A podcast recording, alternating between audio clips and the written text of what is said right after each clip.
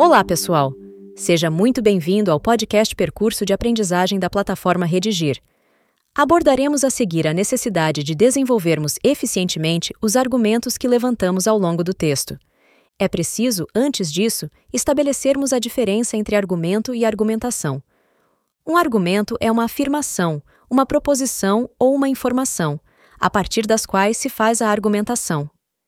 Desse modo, dizemos que a argumentação é o conjunto de argumentos bem explorados, ou seja, bem desenvolvidos, a fim de que se justifique uma ideia ou se convença o interlocutor acerca daquilo que o argumentador defende. Então vamos lá.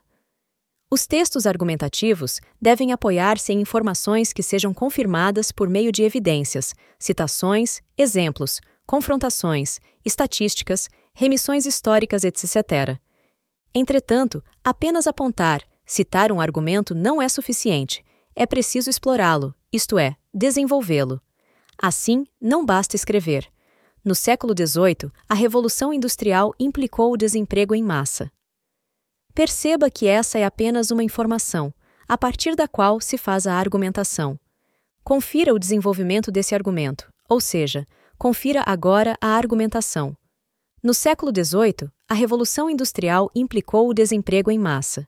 Hoje, a quarta revolução industrial, a tecnológica, atinge a classe dos trabalhadores, uma vez que os robôs, em grande escala, já estão atrás de mesas e bancadas de trabalho. Esse cenário impulsiona uma transformação no perfil profissional requerido, tornando-se essenciais, além do pensamento crítico, as habilidades digitais. Com efeito, a atual revolução exige uma redefinição das políticas de emprego e de formações técnica e acadêmica.